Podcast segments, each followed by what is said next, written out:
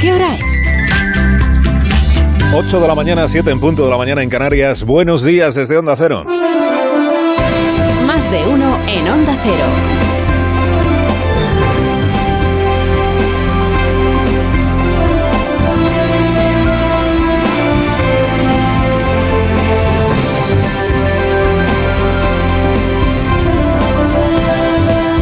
Como están? Bienvenidos a una nueva mañana de radio. Estrenamos el 13 de diciembre del año 2022, que en efecto es martes. Martes y 13. Que no nos pase nada. Jornada no apta para supersticiosos, martes y 13. En España, se entiende.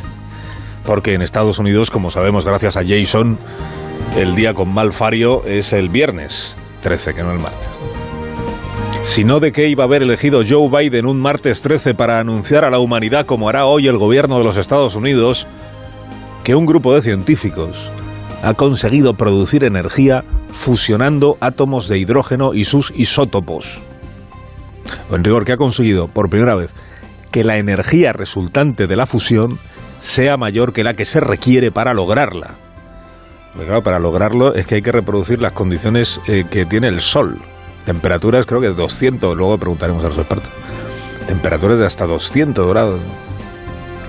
queremos eh, imitar lo que ocurre en las estrellas para producir energía, pero claro, se necesita tanta energía para producirla que la, cuestión es que por primera vez se ha conseguido que el resultante sea mayor que lo que se necesita para.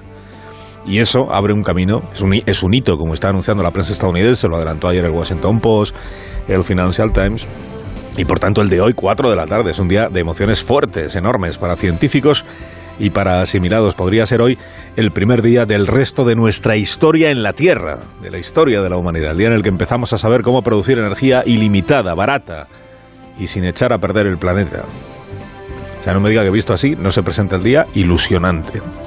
Pero bueno, a la espera de que los americanos nos cuenten en qué ha consistido el experimento y en la confianza de que no le encarguen explicarlo a Joe Biden porque entonces estamos fastidiados. Sigamos ocupándonos de los hitos, que también lo son, ¿eh? hitos que va alcanzando aquí en España nuestro nunca bien ponderado presidente Sánchez el Riesgoso, el hombre que está cambiando el curso de la historia gracias a su altura de miras y a su coraje para tomar decisiones verdaderamente difíciles, ¿quién lo duda?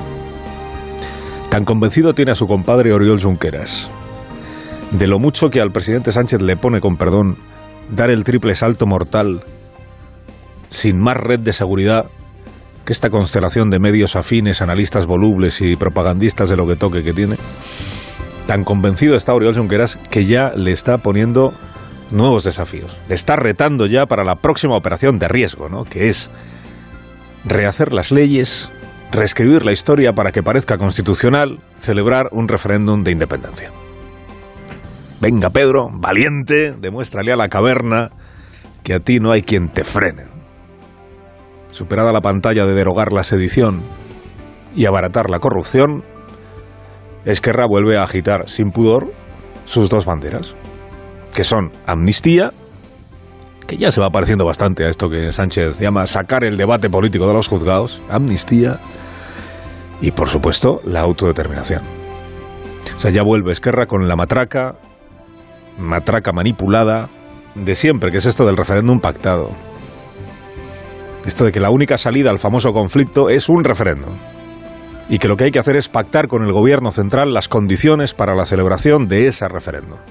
Dice, pero que el constitucional dijo que no se podía, da igual.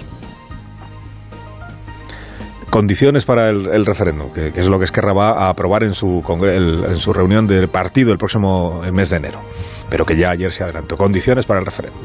Dice, si participa el 50% del electorado y el 55% de los que participan dice que sí a la independencia, o a Uriel ya.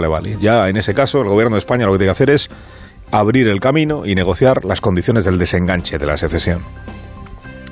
Esto de los números, claro, da para un debate, pero es un debate perfectamente prescindible.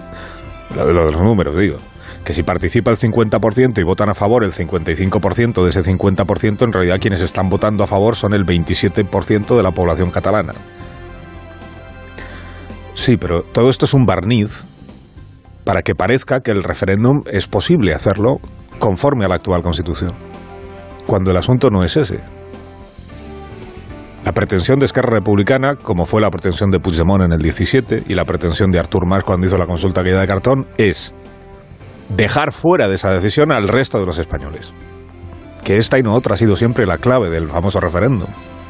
O sea, el resto de España no tiene nada que decir sobre dónde empieza y dónde termina España. Cataluña decide por todos.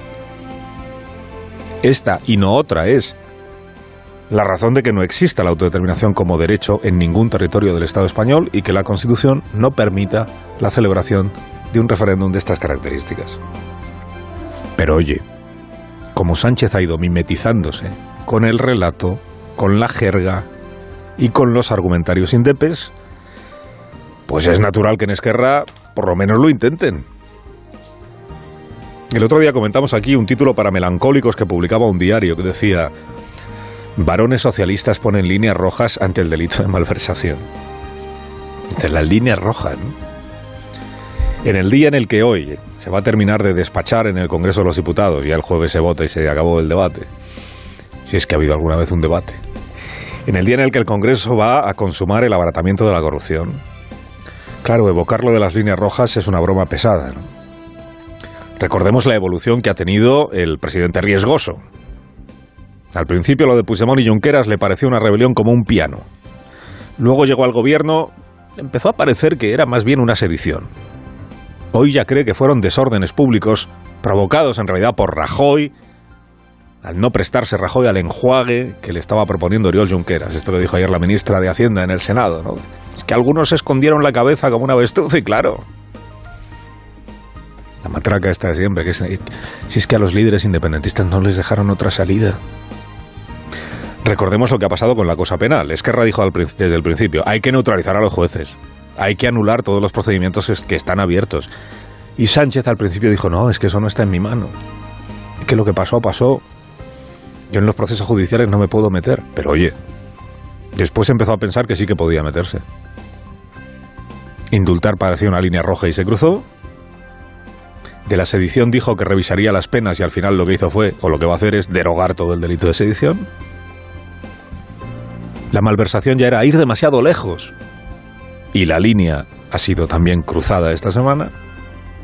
Se mutila, se reformula el Código Penal a la medida de un grupito de 40 personas, todas independentistas, todas encantadas de haber vulnerado las leyes, la mayoría de ellas vinculadas a Esquerra Republicana,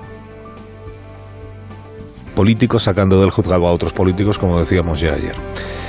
Eh, Podemos hizo ayer el paripé de desmarcarse de la propuesta socialista de abaratar la corrupción. ¿no? Nosotros no firmamos esa enmienda, nos produce una, grandísimas dudas, tenemos muchísimas dudas, pero al final la apoyan. La ministra Montero, María Jesús, número dos del PSOE, ayer en su fervor por defender a Machamartillo la chatarra argumental que ha fabricado la Moncloa, la ministra se permitió la humorada de proclamar en el Senado que lo que están haciendo es endurecer el Código Penal. El gobierno endurece el Código Penal con un nuevo delito de corrupción, con el delito de enriquecimiento ilícito. ¿Acaso se ríen ustedes, señoría, porque hay alguno de ustedes que no quiere explicar si tiene un incremento patrimonial por encima de 250.000 euros? Es burda la maniobra, ¿eh? ponemos el foco en un delito nuevo que vamos a incorporar y le llamamos endurecer el Código Penal cuando lo que estamos haciendo es rebajar las penas a quienes ya cometieron el delito de malversación. Pero debió de parecerle brillante a la ministra. Esto de convertir en sospechosos de corrupción a quienes no le sigan la humorada, mientras niega que sea corrupción meter la mano en la caja para financiar un proceso. Pero no fue la única subordinada del gran jefe Sánchez que ayer tuvo que hacer el numerito este de negar la evidencia. Le tocó también a Pilar Alegría, portavoz de la ejecutiva del PSOE, cuando los periodistas le preguntaron ¿A qué vienen las prisas para cambiar el Código Penal por la vía express? Porque nos parece que toda prisa es poca cuando estamos hablando de seguir luchando por la transparencia, por la higiene democrática y por esa lucha contundente contra la corrupción. Acabáramos. ¿eh? La higiene democrática consiste en reformar el código para aliviar penas de quienes participaron en un complot contra el orden constitucional. Higiene Democrática. Tome nota el PSOE de Aragón, al que pertenece. La ministra de Educación y portavoz de la Ejecutiva del Partido Socialista. Dice, ¿a qué esperar, no? Dice, toda prisa es poca, pero si llevan cuatro años gobernando. Si toda prisa es poca, el primer día que llegó a la Moncloa, Pedro Sánchez tendría que haber anunciado la reformulación del delito de malversación, porque forma parte de la lucha contra la corrupción. Así que toda prisa es poca, cuatro años después. Y una muestra más, Margarita Robles, juez, jueza y ministra. Bueno, más bien al revés, ministra y antes jueza. A redactar leyes pensando en un grupito de personas concretas se le llama ahora adaptarse a la realidad social. Las normas eh, no pueden ser algo rígido, no pueden ser algo que no varíe. Las normas tienen que responder también a una realidad social. Y la situación que había en el 2017 en Cataluña, lo que se hizo en el 2017 en Cataluña, no tiene nada que ver con la situación que hay ahora en este momento en Cataluña. cualquiera diría que el delito de malversación o el delito de sedición se introdujeron en el Código Penal en el año 2017 por lo que estaba ocurriendo en Cataluña. Miren, ni la sedición se tipificó pensando en el proceso, ni la malversación se castigaba con hasta 12 años pensando en el proceso. Por más que hasta ahora el gobierno haya puesto en circulación este estribillo, ¿verdad? Entonado ayer también por la ministra Robles, según el cual la malversación de 2015 quedó tipificada así porque iba contra Artur Mas. Pero ¿qué le vamos a hacer? Los jueces ministros, primero son ministros, y una vez fueron jueces. Entonces, ministra Robles, ¿quién es corrupto y quién no lo es? El corrupto es el que se queda el dinero para sí, el que se queda el dinero para otro, el que desvía unos fondos públicos con una finalidad ilegal. Ese va a ser sancionado y va a ser sancionado como estaba sancionado antes. O sea, si el corrupto es quien, quien desvía fondos con una finalidad ilegal, entonces Junqueras es corrupto, ¿no? Y los demás dirigentes de Esquerra que desviaron dinero, presuntamente, los que aún no han sido juzgados, con una finalidad ilegal, entonces son corruptos, ¿no? Y a estos se les van a abaratar las penas. Pero no digan que estamos abaratando la corrupción. Entre tanto, Feijó pide que se llame a los españoles ya a las urnas. Que Sánchez convoque ya, porque los españoles merecemos pronunciarnos sobre las decisiones que se están tomando. Y ninguna de ellas, de estas decisiones, tiene el aval de la mayoría social. Y la ministra Montero le responde que pedir urnas es lo que hacían los nacionalistas. Ha tenido usted una sobredosis de nacionalismo le voy a decir por qué. ¿A qué le suena este lema, señor Feijón?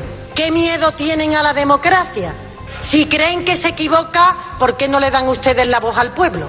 Son el lema que utilizó los nacionalistas para pedir la convocatoria del referéndum. Vaya por Dios. Quien pida ahora elecciones ya eh, será acusado de coincidir con los independentistas, pero si coincidir con los independentistas es de lo que presume el gobierno de España ahora. Por cierto, se equivoca la ministra al hablar en pasado, porque es el mismo lema que sigue utilizando Esquerra Republicana y que va a utilizar para pedirle a Sánchez que haga todo lo posible, o que haga posible el referéndum este, tal como ha hecho posible a Baracadabra todo lo demás añadirán a su lista de salmos conocida, está el derecho a decidir, la soberanía catalana, lo de Quebec, la ley de claridad de Canadá, la consulta escocesa, este nuevo estribillo que dice, ¿Sánchez no tiene miedo? Él sí que toma decisiones arriesgadas. Él sí le llama a esto conflicto. Y a sacar políticos del juzgado recuperar el debate.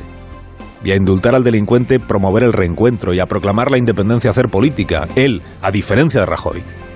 Ya va entendiendo que habrá que celebrar un referéndum. Sobre la independencia, claro.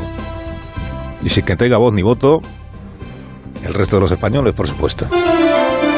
Carlos Alsina, en Onda Cero.